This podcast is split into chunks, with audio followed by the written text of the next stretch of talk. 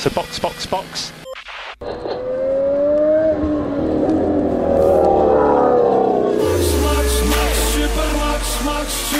Olá, sejam bem-vindos ao episódio 41 do Box Box Box, o original. Meu nome é Maura Debias e eu estou aqui com a Aninha Ramos Fala, galera! e duas convidadas, a Anaí Olá. e a Rebeca. Oi, gente. As duas são da fanpage Verstapetes. E sim, o episódio dessa semana será sobre o campeão da temporada de 2021, Max Verstappen. Justamente, meus amigos, nesta semana o Eric me deixou aqui para apresentar o perfil do piloto com quem eu mais impliquei o ano inteiro. Ó, como todo mundo já percebeu ao longo de 2021, o Box Box Box definitivamente não é conhecido por cair de amores pelo piloto holandês. Mas hoje é o dia da redenção, porque Ana e Rebeca estão aqui para advogar na causa do grande campeão de 2021. Elas vão falar das coisas boas de Max Verstappen e queimar as nossas línguas. E, inclusive, se vocês repararem, nós colocamos o quê? Duas convidadas para falar bem do Verstappen, duas pessoas do podcast, Pra ter equilíbrio na, do nosso fight. pra não ficar um massacre, pra não ficar aquele conflito, aquele confronto, pra ficar um clima amistoso. É realmente um debate. É realmente um debate. Meninas, pra começar, eu queria perguntar pra vocês o seguinte: como começou a página de vocês? É, a gente começou a página em 2020, mas era tudo um squad, assim. Porque, se vocês forem ver, não tem tantos squads do Max no Twitter hoje em dia, né?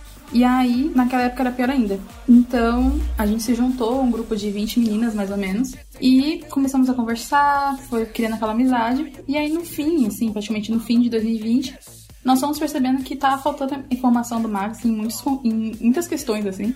E a gente falou, por que não, né? E aí a, o Reversa Pets migrou de Squad para um portal. E aí a gente tá hoje em dia trabalhando pra, pra esse loirinho até agora. E a gente acabou virando, assim, de um grupo que era de 20 pra um grupo atualmente de 5 integrantes, que são as que cuidam realmente do portal, assim. A gente ainda tem, assim, aquele grupo original de todo mundo que gostava de conversar, mas quem cuida do portal realmente são essas cinco, porque a gente viu que precisava de informação sobre o Max, principalmente em 2020, que ele se destacou bastante, mesmo ali tendo o segundo melhor carro ali, ficando em terceiro, às vezes ali conseguindo um segundo lugar, uma vitória. A gente viu que ele tava começando a se destacar, ganhar nome, então precisava disso. E acabou que essas cinco foram as que deu certo, assim, to tocar o portal. É, porque é bastante trabalho, né? Uhum. Sim. Bom, vamos pra pauta? Vamos, né?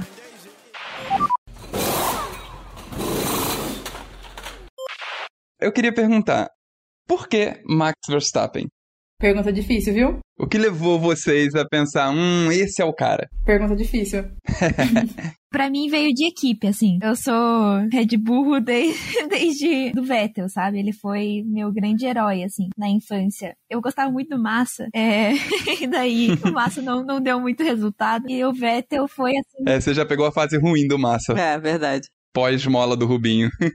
O Massa foi realmente meu herói de infância e o Vettel meio que roubou esse, esse lugar, assim, no meu coração. Por causa do, do Vettel, assim, eu gostei muito da Red Bull e acabou que o Max, aos poucos, era um menininho que tinha entrado na minha equipe e eu, aos poucos, fui vendo, assim, né, o potencial. Daí virou o cara. Justo. E Anaí também, algum motivo especial?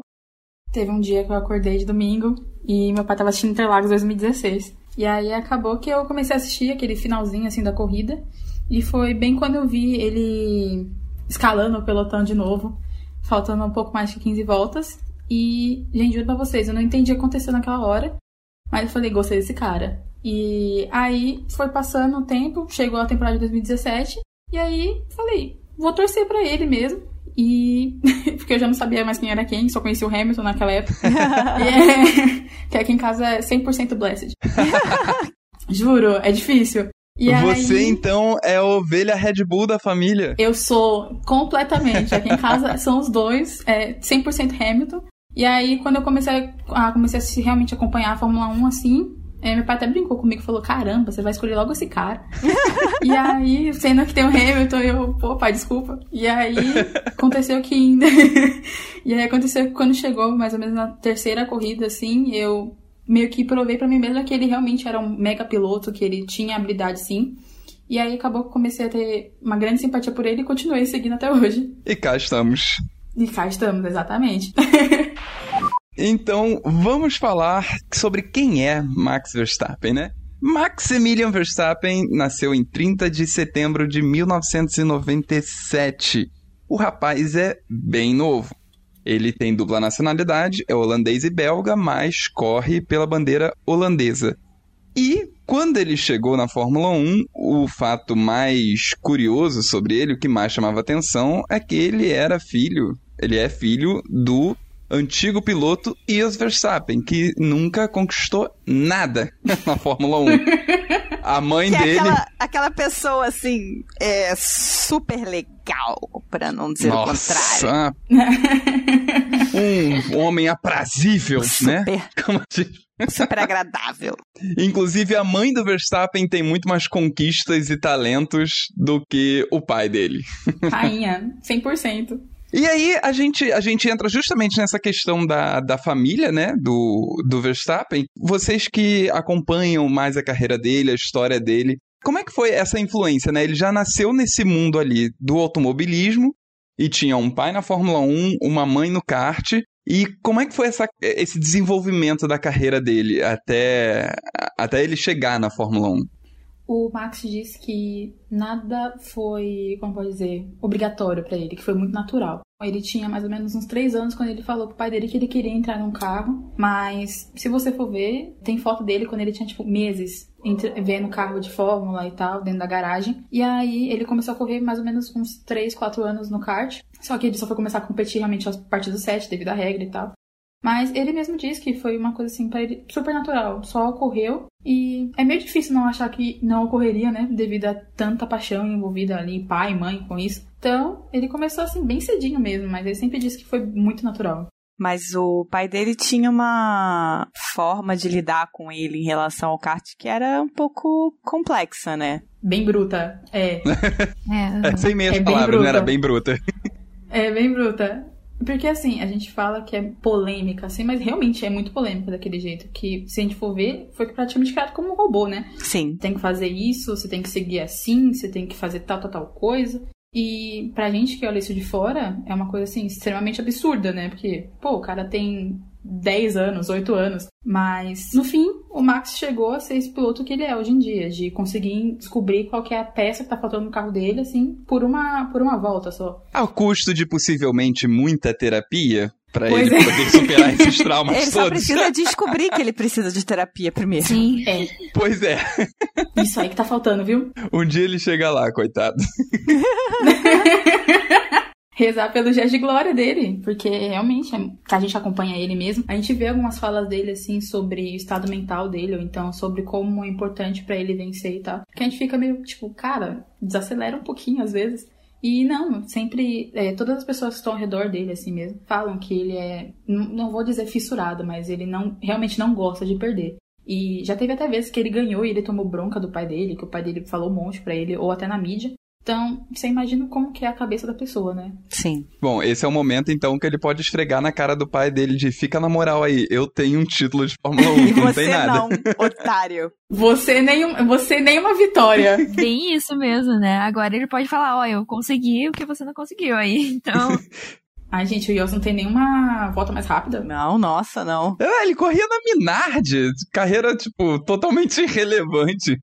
Gente, eu vi um vídeo dia desses dele, era ele mais uns dois ou três pilotos. Acho que era ele mais dois fazendo uma curva. E ele, ele virou o carro em cima dos outros dois. Assim, do nada. Mas absolutamente do nada que eu fiquei olhando. Gente, o que, que, que esse homem tá fazendo? altas polêmicas a carreira desse cara, que meu Deus do céu. A maior vitória dele foi ser copeiro do Schumacher na Benetton. Só. Nossa, sim. Só, gente, só. É incrível. É, e aí o, o Max também cresceu com o tio Schumacher, né? Sim, Com o tio sim. Michael. Que ele não sabia que era piloto de Fórmula 1 e nem campeão. Muito menos campeão, é. Ele fala, eu não sabia. Não sabia quem era o cara. Pra mim era só o tio Michael que ia em viagem com a gente. Então, uma coisa incrível, né? Sim. Isso é muito fofo, eu acho. Vou mentir. Isso é fofinho. Eu não tinha a menor ideia dessa história. Ele diz que ele e o Mickey, um falava alemão e o outro falava holandês, mas eles de alguma forma conseguiam se entender, porque as crianças têm uma própria língua, assim. Então, isso eu acho muito legal, né? Como a gente vê os caras hoje em dia correndo junto, meio que juntos, né? Mas o, o holandês e o alemão ali é, é meio caminho andado também, né? Tá, tá, tá, meio junto ali, meio português e espanhol, sabe? Dá pra entender. Falo que é tipo isso, é meio português e espanhol, assim. Mas é muito bonitinho ver isso hoje em dia. Que eles ainda continuam sendo amigos ainda e, e pensar que tem foto deles dois no colo do Schumacher, tipo, bebês, assim. É muito legal e é muito bonitinho, assim. Bom, e aí nós temos a, essa carreira muito precoce, né, do Verstappen. Ele, como Uhum. vocês disseram, ele começou aos três anos. Não, e assim, você pega Verstappen, Leclerc, acho que o Gasly também. Era tipo com 3, 4 anos de idade, tava num kart. Porque é uma maluquice, né? Sim. É, é muito comum no automobilismo, mas é uma maluquice completa. Você entregar um kart que tem muitos cavalos de potência na mão de uma criança de 7 anos, sabe? Que, que mal consegue escrever no caderno de caligrafia direito. Não sabe nem andar direito, as crianças não sabem nem andar direito e tá dentro de um kart. Nem saiu das fraldas direito. Não saiu da fralda, não sabe nem o que é frear. A mãe dele falava assim que ele entrava naquele baby kart e ele ficava assim, super pequeno num kart que era pra ser pro tamanho dele, só que ele era muito pequeno mesmo assim. Então, nossa, imagina aquele negócio com um capacete gigante na cabeça. É uma loucura. E bem, na Fórmula 3, o Verstappen ele teve seis vitórias seguidas, com 10 vitórias no total, e foi terceiro lugar no campeonato aos 16 anos. E teve uma corrida que ele se destacou, e o Helmut Marko e o Jean Todt estavam lá. Ele ficou, ele ficou vários segundos à frente de, dos outros pilotos numa corrida na chuva. Como é que foi essa história e, e esse contato do Verstappen com a Red Bull, esse começo dele na começo da história dele em equipes de Fórmula 1, esse contato dele com a Fórmula 1?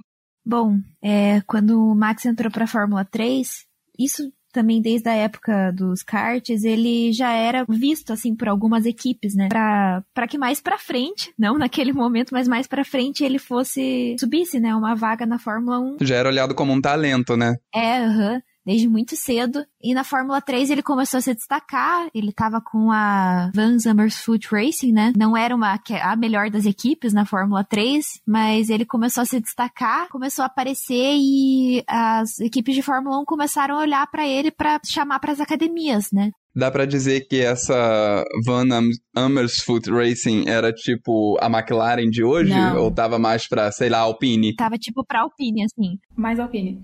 Ah, entendi. É, pra você ter noção, é, de 33 corridas que tiveram no ano todo, ele teve do not finish em 10 delas. Então, era um negócio assim. É, ele ou não Isso. iniciou, ou, ou nem largava, ou nem terminava a corrida. Ó, confiabilidade zero. Nossa. Zeríssimo. Zero confiabilidade. Quem ganhou esse campeonato de F3, se eu não me engano, foi o Ocon. Foi ele mesmo. Isso. De Prema, obviamente, de Prema. Foi. Claro. De prema. De prêmio. Daí e as equipes começaram a olhar para o Verstappen e teve essa corrida em Hockenheim. É, na chuva, em que o Marco e o. Jean Todt? Isso. Eles estavam presentes nessa corrida e dizem que, assim, para quem tava assistindo lá no autódromo, o carro do Verstappen tava mais estável que o safety car na chuva. Nossa. Ele, menino, acho que essa foi a, a quinta vitória consecutiva, assim, que ele teve das, das seis consecutivas, né? Ele teve essa vitória e falavam que, nossa, era um grande talento. Os comentaristas, é muito engraçado de ouvir, porque os comentaristas falavam, olha, essa- as equipes têm que olhar pra esse menino, porque um dia ele vai brilhar na Fórmula 1, ele vai ser campeão. Se a gente for olhar também ele no kart, né? Não é pra qualquer um, né? Ele tem. Ele era praticamente um cometa no kart. Teve 23 títulos no, ao todo, assim, entre nacionais e internacionais. Então, se não me engano, gente- até hoje em dia ele ainda é o que tem. que possui mais títulos ainda no kart, assim. Então. Se esse menino não brilhasse na Fórmula 1, não ia brilhar em nenhum lugar, né? Porque a pessoa faz isso na chuva. Ele chegou, se não me engano, acho que foram mais de 6 segundos na frente do segundo colocado. E aí, quando você vê, chega em 2014, a própria Toro Rosso já chama ele pra fazer um teste, na Fórmula 1 mesmo. E deu super certo, né? Tanto que tem até aquela. Eu não sei se, che... se todo mundo chegou a ver o teste dele aqui em Interlagos até que teve. E é muito bonito de ver, de verdade. É, ele pilota muito, ele, ele anda demais. É, ele pilota muito. Nessa época que ele tava na F3, tanto Red Bull quanto Ferrari estavam atrás dele. Os dois queriam. Sim. E a Mercedes também. E a Mercedes também. Ele conta, assim, que o pai dele e ele foram é, no motorhome da Red Bull. Depois dessa, que teve essa corrida na chuva, que o Marco teve certeza que daí queria ele no programa da Red Bull. E eles foram para pro motorhome da Red Bull, pro Max conhecer melhor, ver o que, que era a proposta que a Red Bull tinha para ele. Logo que eles saíram, o Nick Lauda ligou pro Jos Verstappen, falando para ele ir pro motorhome da Mercedes, porque a Mercedes tinha uma proposta para ele também. Então, assim, essas equipes grandes estavam olhando para ele, né? E a Mercedes em 2014 tinha acabado de começar a dominância dela, né? É verdade, esse foi o começo da dominância da Mercedes. Pois é, mas a equipe que melhor ofereceu, que teve uma, uma oferta melhor, foi a Red Bull, realmente, né? Então eles optaram pela Red Bull, porque a Red Bull falou: a gente coloca esse menino na Fórmula 1 no ano que vem. É, era isso que eu ia falar. A diferença, a grande diferença era essa. Eu acho que as outras equipes queriam ir aos poucos. Desenvolver mais, né? Sim. Queriam desenvolver mais, como o Leclerc foi desenvolvido, o Norris foi desenvolvido pela McLaren também. Mas a Red Bull não. A Red Bull é tipo, você é bom, você vai e é, e é isso. Você vai pra Fórmula 1. Bem extrema. E se você não for bom, a gente vai moer você. A gente vai morrer você, exatamente. É importante a gente falar desses outros nomes, né? Que vocês já trouxeram aqui, o, o Lando Norris, e aí a gente fala do, do Charles Leclerc, a gente fala do, do próprio Con, como vocês disseram. Se a gente lembrar, o Verstappen, desde o kart, corre com essa galera toda, com todos esses pilotos novinhos. Sim. Sim. E ele foi o primeiro a chegar na Fórmula 1. Ele tá na Fórmula 1 há tanto tempo que ele parece que é da geração já do Sainz, quando na verdade ele é, ele é da geração dos mais novos. Ele chegou com 17 anos na Fórmula 1 em 2015, pilotando pela Toro Rosso, e já se tornou um fenômeno ali. Conta um pouquinho pra gente sobre esse começo dele na as primeiras corridas, a primeira temporada na Fórmula 1. A primeira, assim, primeira visão que tivemos do Max, assim, não foi muito agradável, né?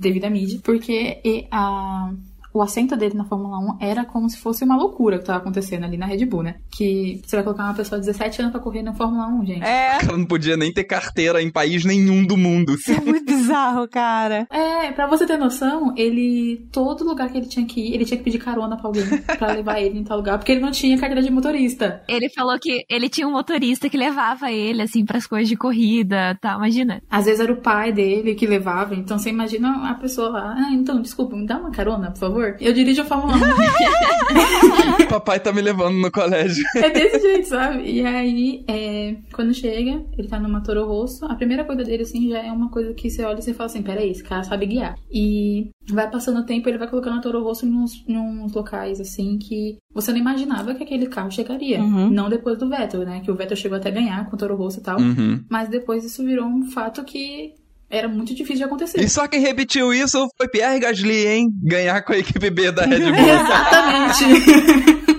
E aí, quando chega lá, ele bota uma Toro Rosso em P4 ou P6, que era um resultado assim que você não tinha com constância. E aí chega logo no finalização da. Na finalização não, na verdade. Ele acaba até sofrendo alguns acidentes no, no decorrer da temporada de 2015. Tanto que eu não sei se, alguém chegou a ver, tá? Aquele de Mônaco, Uhum. que ele vai reto assim no, no muro, e aí são 37G que ele foi. Então, É, foi. Nossa. Ah, é um porradão, é um porradão. Mega, é, e tipo, você imagina, na primeira, na primeira temporada o cara já acontece isso. Só que assim, ele ainda era uma, uma questão de loucura ainda pra muita gente, porque não era possível. E aí chega em 2016, começa tudo aquilo de novo. Ele continua botando a Toro Rosso em lugares inimagináveis, e aí vem a mudança da pra Red Bull. E ele se deu muito bem. É um carro que encaixa com ele de qualquer forma. Pensando hoje no que é como o Marco trata os pilotos, ele foi mais bem tratado no início da carreira dele do que os outros. Por exemplo, o Gasly e o Albon. É, que teve uma persistência. Teve uma persistência nele bem grande. É, porque o início da carreira dele, ele, ele errava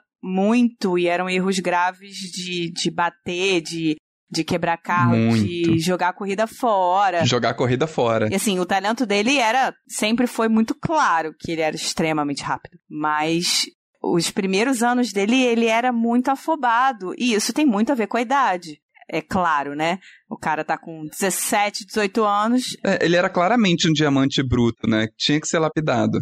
É, o cara tava com 17, 18 anos com um carro que vai a 300 km por hora, amigo. Eu falo assim, gente, às vezes comparam os primeiros anos do Verstappen com os primeiros anos Uhum. do Leclerc, do Norris, dessa galera que é da geração dele, né? E dizem, ah, ele cometeu muito mais erros do que esses meninos. Só que eu digo, gente, enquanto esses meninos estavam na Fórmula 2, na Fórmula 3, podendo cometer esses erros, o Verstappen tava na Fórmula 1. Uhum. Sim. Debaixo de todos os holofotes. Então é por isso que os erros dele ficam mais à tona, assim, a gente Exatamente. percebe mais, porque ele cometeu lá na Fórmula 1. E ele mesmo disse que ele prefere ter cometido na Fórmula 1 do que ter passado pelas categorias de base. Porque pelo menos ele pode aprender. Uhum. É porque ele é meio marrentinho, né? Então ele, claro que ele se orgulha de estar na Fórmula 1 há mais tempo que todo mundo. é isso. Ele, não- ele gosta de um desafio. Todo mundo vai se orgulhar, né, de ter conseguido chegar antes no lugar. É só uma implicânciazinha pequena, gente. É porque eu não podia deixar. Eu, pessoalmente, vendo a trajetória deles todos, eu ainda acho que a melhor forma deles chegarem, até pra ter menos essa imagem que ele ficou por muito tempo, de que ele é o cara que bate, de que ele é o cara que arrisca demais e tal, é o passar mesmo por todas as fases, né? Que é uma coisa que hoje todos os pilotos e todas as academias de piloto estão tentando fazer mais. Uhum. Eu acho que a experiência, entre aspas, tá? A experiência Verstappen fez algumas coisas mudarem na visão de como é, gerenciar os pilotos. Obviamente que a experiência Verstappen deu muito certo, o cara é campeão, né? Mas algumas coisas poderiam ser melhores. Claro, claro. Com 17 anos, pelo amor de Deus. Hoje tem até regra que proíbe isso. De você. Você não pode estar lá na Fórmula 1 se você não tem carteira de motorista. É a regra Verstappen. É o nome da regra, é o nome É, dele. verdade. Exatamente. Tipo, o cara não vai subir pra Fórmula 1 sem ter carteira de motorista no país dele, porra. Sim, sim. É muito bizarro. E ele é um piloto muito agressivo, no geral. E agressivo não no sentido de briga, tá? Agressivo no sentido de que ele vai, ele se joga. Muitas vezes ele exagera, exagera. Ele tem aquele impulso da juventude, Ele né? enfia o carro onde, não, onde a gente acha que não vai É, confiar. aí às vezes não dá. É, às vezes, de fato, não dá. É, realmente.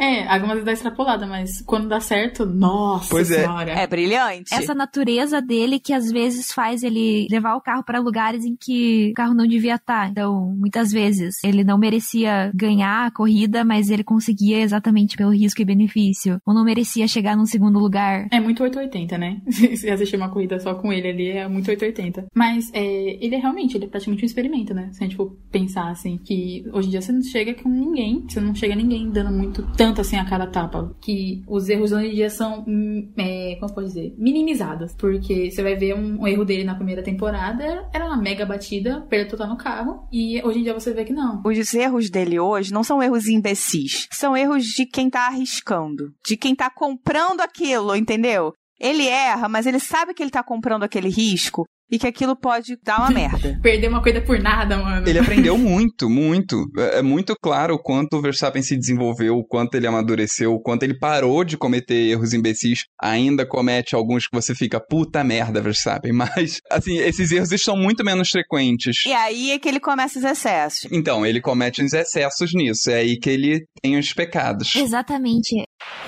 Tenho duas grandes críticas aqui, e aí eu vou falar pra vocês serem advogadas dele. Ele tem pouco tato pra entender quando vale a pena arriscar e quando não vale. Eu acho que esse ano isso ficou muito claro, porque os erros idiotas, os erros de quem não tem experiência, praticamente desapareceram. Os erros que ele cometeu foram erros de quem estava arriscando e de quem podia ter arriscado um pouco menos para terminar a corrida, em vez de ir parar, sei lá, na parede, em cima do coleguinha, enfim. E a minha outra crítica que uma coisa que me incomoda muito nele é que eu não vejo nele a humildade de falar eu errei. Eu vejo isso muito pouco. Ele não, ele não segura os BO dele. Eu acho que é questão dele saber que se, se um carro mais lento ultrapassa ele e ele tá com um carro bom naquele dia, ele pode esperar um pouco e depois reultrapassar. E ele também sabe que às vezes ele não vai conseguir ultrapassar, então é melhor ele arriscar. Então acho que isso que fez diminuir um pouco os erros dele, mas às vezes ainda vão ser cometidos, porque no dia que ele não tem um carro tão bom, ele precisa arriscar e não dá certo esse risco, aí vai, vai acontecer uma coisa ruim. Tem alguns, tem, enfim, tem vários outros é, pilotos na Fórmula 1 que também carecem desse mesmo defeito. E aí a gente lembra, são pilotos também campeões e talentosos. Sebastian Vettel, inclusive. Não, não colocaria o Vettel nessa, nesse balaio, não. Mas, por exemplo... Vettel não segura os BO dele, não. o Jacques Villeneuve é um piloto muito assim, de não segurar BO e não aceitar erro, e geralmente jogar a culpa nos outros. O sogro do Verstappen também era um piloto assim nesse estilo. a gente deixa pra lá o sogro do Verstappen, né? Mas enfim, então essa é uma característica relativamente comum em outros grandes campeões de Fórmula 1 por aí. É, mas ele realmente acontece isso às vezes, assim. É, de verdade, assim, eu não me recordo muito de ver ele falando assim explicitamente, errei, tal, tal, tal coisa, assim. Mas quando você começa a acompanhar ele um, há mais tempo, você vai entendendo às vezes que ele fala isso entre linhas, sabe? Quando ele realmente passa, do, ele extrapola um pouco do limite, quando ele fala poderia ter melhorado tal coisa, assim. Mas realmente, você não vai conseguir ver ele falando errei. Mas isso vai muito também da cultura da Red Bull, que é, que é bem dura. Eu lembro que teve um incidente uma vez entre ele e o Ricardo, que não foi Baku 2018. foi outro. Baku 2018 pra você é Brasil 2019 pra mim, com o Vettel e o, e o Leclerc. Memorável. Nossa, esse é maravilhoso. Não, pra mim não foi. Pra mim, como fã da Red Bull, não foi legal esse dia. Não, e eu, eu sou muito fã do Ricardo, mas assim, mas é, uma cena incrível aquele acidente. Então eu falo, gente, que bom que tem outros, entendeu? Que passaram por isso também. E assim, mas teve um incidente entre ele e o Ricardo e que assim foi, porque ali Baku ficou aquele negócio que a Red Bull não, a Red Bull também não quis assumir os BO de quem que tinha sido a culpa, né? Ficou aquele negócio que uns acham que é do Ricardo, outros acham que é do Verstappen, outros acham que foi os dois. Mas teve um outro incidente em que claramente foi culpa do Verstappen. E ele, acho que foi a primeira vez que eu realmente vi ele ir nas redes sociais, ele ir em entrevistas e ele falar que depois, quando ele reviu tudo, ele percebeu que foi culpa dele realmente, que ele extrapolou e que ele tinha decepcionado a equipe e o Daniel. E aí ele se desculpou publicamente. Que isso, que humildão. Essa eu nunca vi, não. e uma coisa que eu acho que vai mudar muito ele também, mudar muito não, mas que eu acho que vai ser um estalo para ele, foi a pole que ele perdeu em Jeddah ano passado. Porque aquela volta, aquela volta dele estava linda. Ele não necessitava em nada de arriscar como ele arriscou naquela, naquela entrada daquela curva. E ele perdeu a pole ali. Nossa, sim, sim. Esse é um episódio muito importante. Então, assim, eu acho que tem momentos que ele realmente percebe. É Mônaco 2018 também. Você percebe outro Verstappen de sábado Mônaco 2018 para domingo em Mônaco 2018. O Verstappen virou outro piloto. Eu acho que foi a virada de chave dele, assim. Ele ainda comete erros, mas eu acho que a virada de chave realmente de cometer erros grandes foi ali. Mas ele tava no limite, né? É aquilo, ele tava ali no túnel dele. É, e se vocês forem ver o onboard, assim, assim, dele, é, diversas vezes não dava nem para ver assim o traçado é, aquele branco sabe que delimita onde é realmente a pista. Não dava para ver e tinha vezes que ele passava muito rente ao muro várias vezes durante o percurso. Eu vendo qualquer coisa em Mônaco ai meu Deus já bateu meu Deus já bateu meu Deus já bateu. E realmente bateu no final então. Nossa eu fiquei aquela volta inteira olhando a volta inteira eu tava ah, sabe vocês viram o vídeo da reação do Alonso? Era eu gente eu tipo ah meu Deus vai bater vai bater vai bater. A volta inteira parecia que aconteceu acontecer alguma coisa. Gente, nossa, tava, tipo, no limite, assim. E ia ser linda. Nossa, se tivesse sido completada essa volta. Eu fiquei assistindo aquele treino, olhando para aquela volta como uma obra de arte. Porque é, foi uma volta tão linda Foi. que antes da batida ela estava sendo tão limpa, tão perfeita, tão incrível, tão era, era uma volta milimétrica. Mas os milímetros que ele conseguiu antes foram o que fez ele bater no final. Pois é. Como torcedor do Hamilton, eu fiquei feliz de ele ter batido, fiquei, confesso. Mas realmente, aquela volta, se ele tivesse completado, meu Deus do céu, que volta linda que teria sido. Ele recebeu vários elogios depois, até. É, o Will, But o Will Buxton, eu acho que é o nome dele. O Will Buxton. Chegou para ele e falou: é, essa era a volta mais linda que eu já tinha visto na minha vida. Sim. Até, né, realmente o infortúnio que aconteceu no final. Ele falou: foi a volta que mais brilhou meu olho na história, assim, da Fórmula 1, das voltas que eu já assisti. Nossa, foi, foi, foi legal, assim, ver as pessoas falando. Foi triste ele não ter terminado.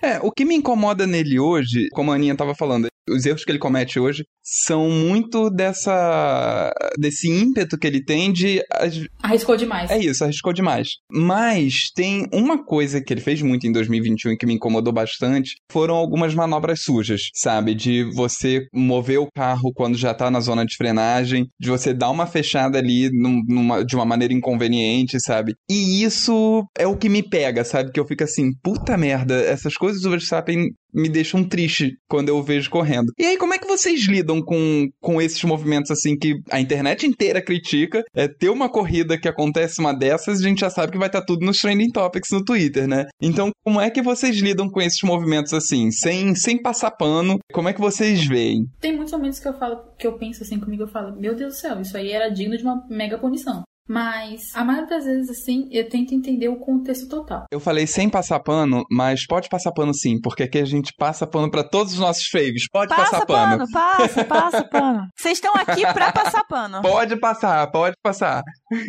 A ideia desse episódio é essa. Gente, é o grande pano que a gente vai passar pro Verstappen. mas assim, o pior é que eu não consigo. Eu tento passar pano pra ele de um jeito nivelado, mas não dá muito certo. Então, isso vai ficar uma coisa muito escrachada. Então, pode jogar pra ele. Então, pra vocês terem uma noção, eu sou tão a, a passadora de pano pra tudo, não só do, do Max, mas da Red Bull, que todo mundo sabe que, assim, que é, foi feio mesmo se eu, se até eu falo mal da Red Bull e do Max, assim.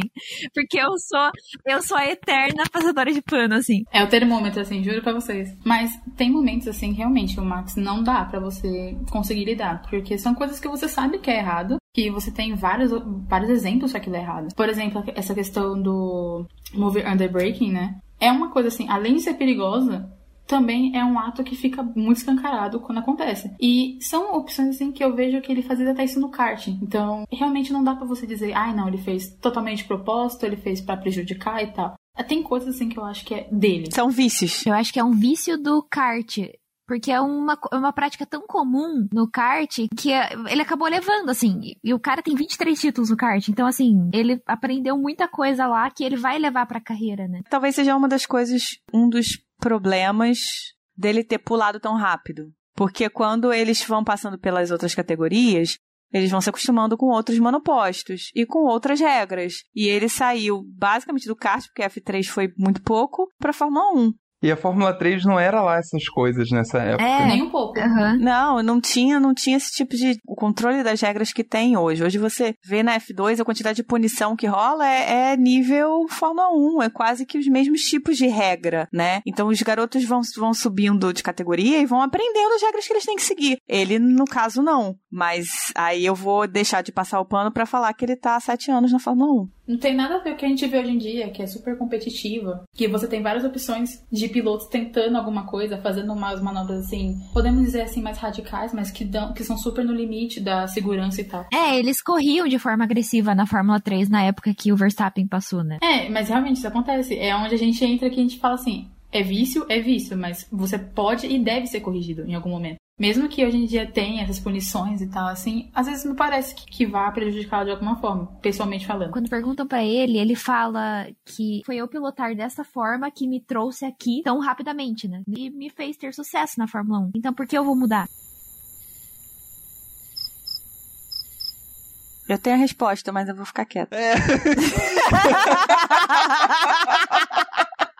Aquele silêncio que ficou assim, hum, eu podia responder eu isso. Eu responder isso, meu amigo, mas eu vou ficar quieta. Então, é, ele não mudar também é questão dele sabe? Não dá pra gente passar pano nisso, porque é questionável e inquestionável. eu fiz assim, funcionou antes, eu vou continuar fazendo, tá? É isso que eu gosto nele, assim, sabe? Porque, tipo, ele é convicto do que ele faz. Eu sou teimosa dessa forma, sabe? Tipo, me falo, tá errado, Rebeca, não pode fazer assim. E daí eu, não. Me trouxe até aqui, eu vou fazer dessa forma, sabe? Eu acho que ele não vai mudar exatamente porque ele tá pouco se lixando por que as pessoas pensam. Tem coisas que ele talvez possa mudar, porque o esporte atualmente acha errado, então eu acho que ele deva mudar por isso, entendeu? Não porque porque tá ruim, mas porque as pessoas veem como ruim. Então eu acho que ele deve mudar por isso. Eu não acho que ele vai mudar tanto personalidade quanto direção, porque os outros não gostam. Ele só vai mudar quando ele perceber que aquilo vai dar alguma, alguma vantagem para ele de alguma forma. Ou seja, se ele não for punido porque ele tá fazendo moving underbreaking pra caralho, ele não vai mudar. Se ele não for punido porque ele tá arriscando demais e tá colocando a vida dele e a do coleguinha em risco, ele não vai mudar. Entende a diferença? Se, se ele tá fazendo e aquilo tá botando ele na frente do outro cara, que é o que todos eles querem. É o objetivo de todos eles. Se ele tá fazendo e não tá dando merda, ele vai continuar fazendo. Não importa se quem tá lá fora tá falando, ah, porque ele é sujo, ah, porque ele tá arriscando demais, porque isso correu risco. Se não tá dando merda pra ele, ele vai continuar fazendo. Mas assim, tem certas coisas que a gente tem que considerar que são meio que universais no automobilismo. Você não tem direito a fazer troca de faixa durante uma frenagem que é o moving under braking. Você não tem, não é direito do piloto. Isso é contra a regra, porque é uma coisa arriscada, é uma coisa que coloca em, em, em risco a segurança do piloto que vem atrás e do piloto que está fazendo. Então, é uma coisa que já foi compreendida como perigosa, como inadequada e como suja. Então, fazer isso hoje é considerado sujo. Mas, como a Aninha falou, tem que dar punição. Não adianta você falar, não pode bater no coleguinha, e você vai lá dar um soco no seu coleguinha e o cara fala, poxa vida, não pode bater, hein? Ai, ai, ai. Aí a culpa não tá dele, a culpa tá na, na inconsistência da FIA. Alô, Michael Masi. Te...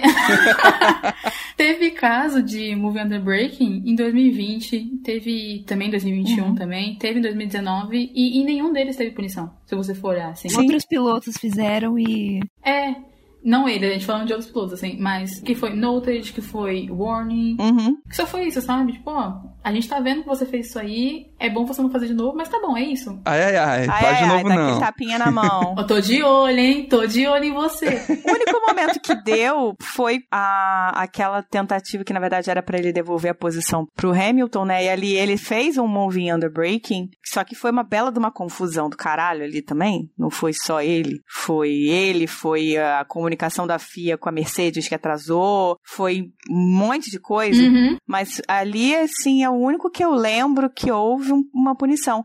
E eu acho que houve porque, de fato, houve um acidente. Se o Hamilton tivesse conseguido desviar e não tivesse batido, era capaz de não ter, não ter tido punição, não. Mas ali, aquela batida ali, eu contando pra vocês assim, pessoalmente falando, eu acho que veio de todos os fatores juntos. Porque tudo bem que teve a questão lá da comunicação com a FIA e tal, e quando chegou já tava muito atrasado. Mas eu vejo aquele movimento dele de dar uma freada um pouco mais forte, porque querendo ou não, se ele não tivesse dado a posição pro Hamilton naquele momento, ele ou tomaria uma punição mais pra frente, por não ter deixado o cara passar, ou então se tornaria uma coisa, tipo, inviável, então ia chegar naquela zona de DRS, como ele também falou e tal. Eu honestamente acho que isso deveria ser uma regra. Você não, não faz nenhum tipo de movimento de devolver posição antes da zona de DRS, porque você vai ganhar a vantagem ali. No Bahrein ocorreu isso. É, aquela questão ali foi assim, falta de comunicação, e nenhum dos dois querer ceder a posição antes da zona de DRS. Eu amo a astúcia que os pilotos têm para essas coisas.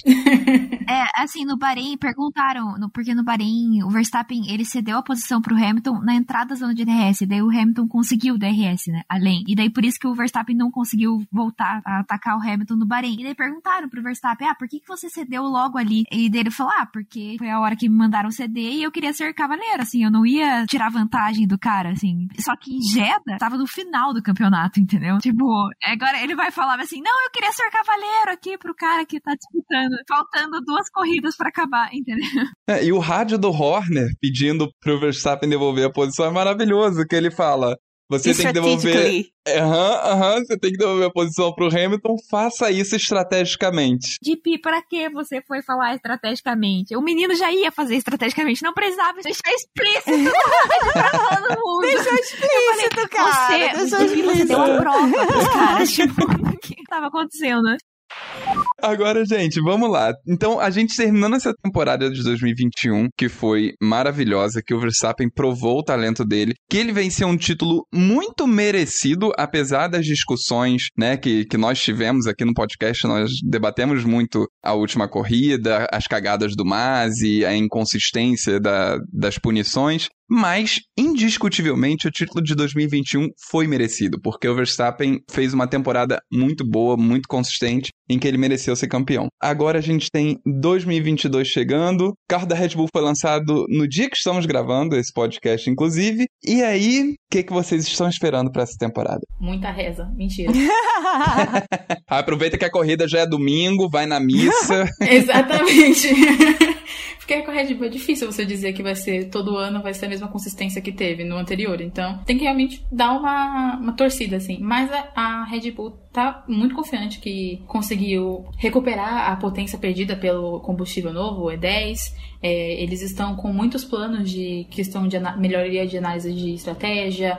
Então, a equipe tá pronta para fazer tudo aquilo que eles estão prometendo que vão fazer, que conseguiram fazer boa parte em 2021. E aí também tem o congelamento de motores esse ano, né? Então isso já é também uma grande ajuda. Então é realmente esperar entregar o carro na mão do Max do Tcheco e falar, benção, Agora tá bonito o carro, hein? Vocês viram? Oh, tá lindo. Mas não mudou muita coisa, né? Mas tá lindo. Assim, de fato, a pintura não mudou, mas a, a, forma, as formas desse carro, as curvas, né, do carro de 22 são lindas demais. É, agora uhum. a gente só vai ver de ah, tá. fato no Bahrein, né? Acho que nem no teste do Bahrein direito a gente vai ver direito como é que estão os carros. É. Os caras vão esconder tudo até a primeira corrida. Uhum, certeza, certeza absoluta. Tá todo mundo usando aquele mock-up da FIA. A gente vai ver os carros no Q1 na primeira corrida. É ali que a gente vai ver os carros mesmo. A gente vai esconder até o fim alguma coisa. E você, Rebeca, suas expectativas? Ah, é assim, eu espero ver o pentacampeonato da Red Bull, que eu perdi ele ano passado, infelizmente. Mas eu falo, não me preocupo. Eu confio na equipe, eu sei, e nos pilotos. Eu sei que se der um carro pros caras, eles vão entregar. Então, eu tô assim, só tô esperando que, que seja um bom carro. Confio no Adrian Newey, que é aí um gênio, né? Então, eu confio nele na parte da aerodinâmica. Agora, espero que a Honda também ajude a gente no, na parte do motor e tenho total confiança que se tudo der certo, vai dar certo. Bom, a Honda finalmente fez um motor decente, né? Justamente no ano que ela larga a Fórmula 1. Nossa, sim. É, mas eu quero fazer uma pergunta para vocês. Pra vocês duas. Tcheco ou Gasly? Tcheco. Tcheco. Na pergunta não foi para mim, mas eu vou responder também. É, na Red Bull não dá para discutir. O Checo teve muito mais resultado e ele foi um puta escudeiro ao longo de 2021. Ele agiu muito bem como segundo piloto. Ministro da defesa, né? Nossa, as, as batalhas dele com o Hamilton foram surreais. Ele fez muito bem o papel dele. O Gasly tinha que se livrar da Red Bull e ir para outra equipe. Eu quero o Gasly longe da Red Bull. Desculpa, Red Buller, mas Eu é também. porque não dá. mas é porque ele pode encontrar outras equipes que encaixam mais no tipo de pilotagem dele do que a Red Bull, né? Sim. Com certeza, com certeza. Com certeza. É porque assim, eu acho legal ainda da Red Bull ter colocado ele na AlphaTauri como principal piloto e tal. Porque realmente, se a gente for ver, ele tá colocando a AlphaTauri lá em cima. Uhum. Sim. E, gente, é incrível você olhar o Gasly dirigindo hoje pro Gasly que dirigiu em 2019. É incrível a diferença. Nossa, ele cresceu muito. Ele cresceu muito, claro. Mas é tudo carro. O carro uhum. da Red Bull, ele simplesmente não conseguia se adaptar. Ponto. Como muita gente também não consegue. É, é uma coisa que ele falava. Ele, ele não consegue se adaptar e, o, e a Red Bull não estava aberta a adaptar o carro a ele. Então, simplesmente não casou. Agora com a AlphaTauri não. É, até porque quando você tem um Adrian Newey fazendo seu carro, você sabe que você tem ali o melhor material. E você tem um piloto novo uhum, que tá uhum. fazendo um monte de cagada e ele não consegue se adaptar ao seu carro e você é o Helmut Marko, você fala, querido, sai daqui, a gente bota outro no teu lugar que saiba pilotar nosso carro. Sim. Não que eu concorde com essa postura, mas enfim, é isso. Assim, eu acho que a briga do Gasly foi com o Newey. O Gasly fala, né, que tem alguma alguém dentro da Red Bull que não quer ele lá. Eu acho que é o Newey, porque o Newey falou: esse menino vem dar pitaco e para mim, tipo, de como que eu tenho que fazer no meu carro. É, eu acho que foi isso, sabe? No meu carro? Eu prefiro o Tcheco, porque ele foi um cara que brigou assim com, com o carro que foi dado para ele para tentar entregar né, naquele carro. Eu acho que o Tcheco, segunda metade do campeonato dele foi muito boa, mas até ele pegar no tranco foi ali que a Red Bull perdeu perdeu o campeonato de construtores. Eu acho que a Red Bull só perdeu construtores por falta de sorte mesmo. Mesmo que no final não tenha tido o melhor carro, assim, ali nas últimas corridas, eu acho que a Red Bull perdeu por algumas uhum. faltas de sorte, assim. O Checo perdeu vários pódios por falta de sorte. É, eu acho que ele fez uma performance incrível. E algumas vezes também ele tinha uma inconsciência muito grande na qualificação, né? Sim, e ele, ele não classifica bem. É, você via ele jogando o carro muito tá muito baixo, então era muito inviável. É verdade. E aí você pega pistas que não tinha como ultrapassar, Fica complicado. Aí ele joga o coleguinha na terra e tal. E às vezes ele também tava muito ocupado tendo que subir o pelotão de novo, porque ele tava, sei lá, em oitavo. Então você não tinha como você falar pra ele, ajuda o Max. Eu vou ajudar em como, filho? Primeiro tem que estar perto do Max pra ajudá-lo, né? A pior performance do Checo foi Spa, porque acho que Spa ele ia largar de tipo sexto. Já não era a melhor coisa, mas ia largar de sexto, pelo menos, entendeu? O Bottas estava fora da zona de pontuação, uhul, a Red Bull ia finalmente recuperar a liderança do campeonato. Spa, gente, o cara bateu velho. E a Red Bull trocou a porcaria do motor, fez tudo lá as coisas e o cara largou de último. Largou, né? Entre. Largou. Aspas. É, largou risos. De último. largou, largou de último e daí óbvio que ficou fora da zona de pontuação. Só que assim, ele ficou fora da zona de pontuação sozinho, porque ele bateu. ah. So box, box, box. Então, vocês têm algo mais a acrescentar sobre Verstappen? Alguma expectativa, alguma admiração? Eu diria para as pessoas procurarem um pouquinho mais sobre ele. Procurem conhecimento. É, né, exatamente, que nem o ET Bilu. Mas é de verdade, porque é, é muito difícil você ter um parâmetro de uma pessoa somente pelo que você vê por manchete ou então em semana de corrida, sabe? Procurar, galera, procurar ver outras entrevistas dele, além da que passa no, na Fórmula 1 em si. Porque ele pode ser uma pessoa que você pode gostar, mas também depende muito de como você é. Se você gosta de uma pessoa mais direta, mais sincera, parabéns, você encontrou o Max. E dessa forma, eu acho que vocês podem conhecer um pouquinho mais dele, não só além do que a gente conversou aqui hoje. Justo. É bem justo. Então, meninas, deixem aqui as redes sociais da página de vocês. Vocês podem seguir a gente, arroba Verstapets, nosso portal lá no Twitter. A gente também tá. São dois P's? São, é um só? Porque vamos agora abrir mais uma rodada. A palavra é. Ó, V-E-R-S-T-A-P-P-E-T-E-S. Professor, a palavra está? Correta! Certa palavra. Se vocês conseguirem pegar aí, Verstapets. É o Verstappen sem o N, P-S. Marquem nós, é, vão lá no, no Instagram também, a gente tem o nosso Instagram, que a gente tenta trazer conteúdo legal lá também. E fiquem de olho aí para ver o, campeão defendendo o título dele esse ano. Eu vi que a Red Bull colocou o número 1 um lá no carro do Verstappen, e eu acho isso maravilhoso, porque estampa na cara de todo mundo, ó, o piloto a ser batido é, é esse aqui, vocês eu que lutem, ótimo. o cara é o campeão. Eu acho certíssimo ele botar um. Pra mim é, é muito nostálgico, porque me lembra do Vettel, sim, assim, sim. então eu falo, gente, um, um menino novinho com o número 1 um no carro da Red Bull é imbatível. Esperamos que, que se repita. E querendo ou não, né? O Vettel foi era de ouro da Red Bull, né? Então. É verdade. É verdade. Naquela época que a Red Bull tinha tudo.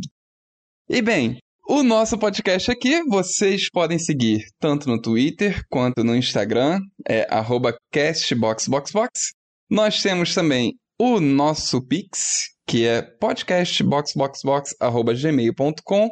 Para este e-mail, vocês também podem escrever as suas cartinhas, os seus comentários, as suas indignações com o que nós estamos falando aqui, ou suas admirações pelo Verstappen também, porque nós também gostamos do show do Verstappen.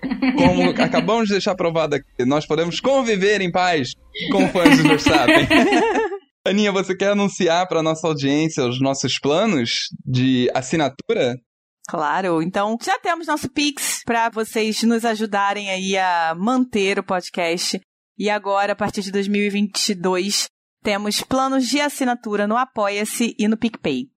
Os planos são o Smooth Operator, de R$ reais, onde todo mundo recebe um muito obrigado no final do episódio. O Radio Check, de 10 reais. Onde as pessoas recebem um agradecimento nominal e concorrem a uma participação no podcast. O Scenario 7, de 25 reais. Que recebe todos os benefícios anteriores, mais o direito a voto para escolher as pautas nas semanas sem corrida, a partir da primeira corrida da temporada, beleza? Conforme o ano for decorrendo, a gente vai começar a fazer essa votação de pautas. E também pode enviar uma menção honrosa de piloto. E o top do top do top, o plano Master Plan, de 50 reais. Esse também recebe todos os benefícios dos planos anteriores e, meus amigos, pode enviar mensagens em áudio de até 30 segundos para a gente usar no episódio. E também pode enviar notas dos pilotos que vão contar para o ranking do ano, que depois a gente vai fazer uma média, a gente vai explicar direitinho como é que vai funcionar isso. Beleza? Beleza, galera? Esse, esses são os nossos planos para vocês nos ajudarem a manter o podcast em funcionamento, porque nós somos pobres trabalhadores e, que, e precisamos de ajuda. Esse trabalho aqui não é remunerado, Todas as doações de vocês são destinadas para uso no custo de produção do podcast. Inclusive, nós recebemos aqui no ano passado 10 reais para Goró. E nós, sinto muito, nós recepcionamos a nossa doadora, nós usamos para custo de produção do podcast. Não tomamos um goró com os 10 Não reais. tomamos. então, temos, primeiro, um muito obrigada para os nossos ah, apoiadores do Smooth Operator. De coração. De coração, com muito amor e carinho. E os nossos agradecimentos nominais vão para o Leco Ferreira, o Leonardo Fernandes, a Thaís Souza, a Jéssica Cristina Médici, o Jaime Ferreira e a Carol Polita. Sim, a nossa querida Carol Polita do Twitter. Ah, linda, sem defeitos. Sem defeitos. Então é isso aí, pessoal. Box, box, box. Encerramos o episódio. É isso, galera. Box, box, box. Valeu. Tchau, galera. Muito obrigado por ter escutado. Tchau, tchau, galera. Muito obrigado por ter escutado. Oh my lord, Max! Oh my yes! Yes! Oh my god! Woo! Yes! Oh my god! Max Verstappen, you are the world champion! The world champion! Mate, you, absolutely deserve it. You absolutely deserve it. You've had no luck. Not the rub of the grip. Recharge on, please. Recharge on. Max, we are so proud of you. Oh my god, guys. I love you so much. You have driven like a champion all year. You deserve that. We needed a bit of luck. You got it. You made it happen. And we love you. We absolutely love you. Este podcast foi editado por Lucas Conrado.